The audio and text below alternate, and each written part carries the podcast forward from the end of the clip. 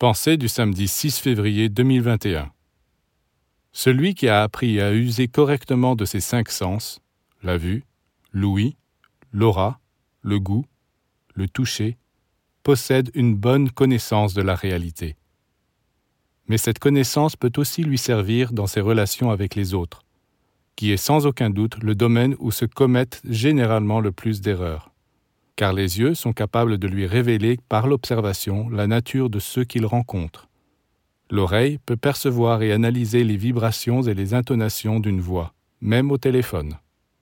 L'odorat l'avertit du genre de personne qui occupe un endroit. Le goût lui fait éviter les rencontres dangereuses.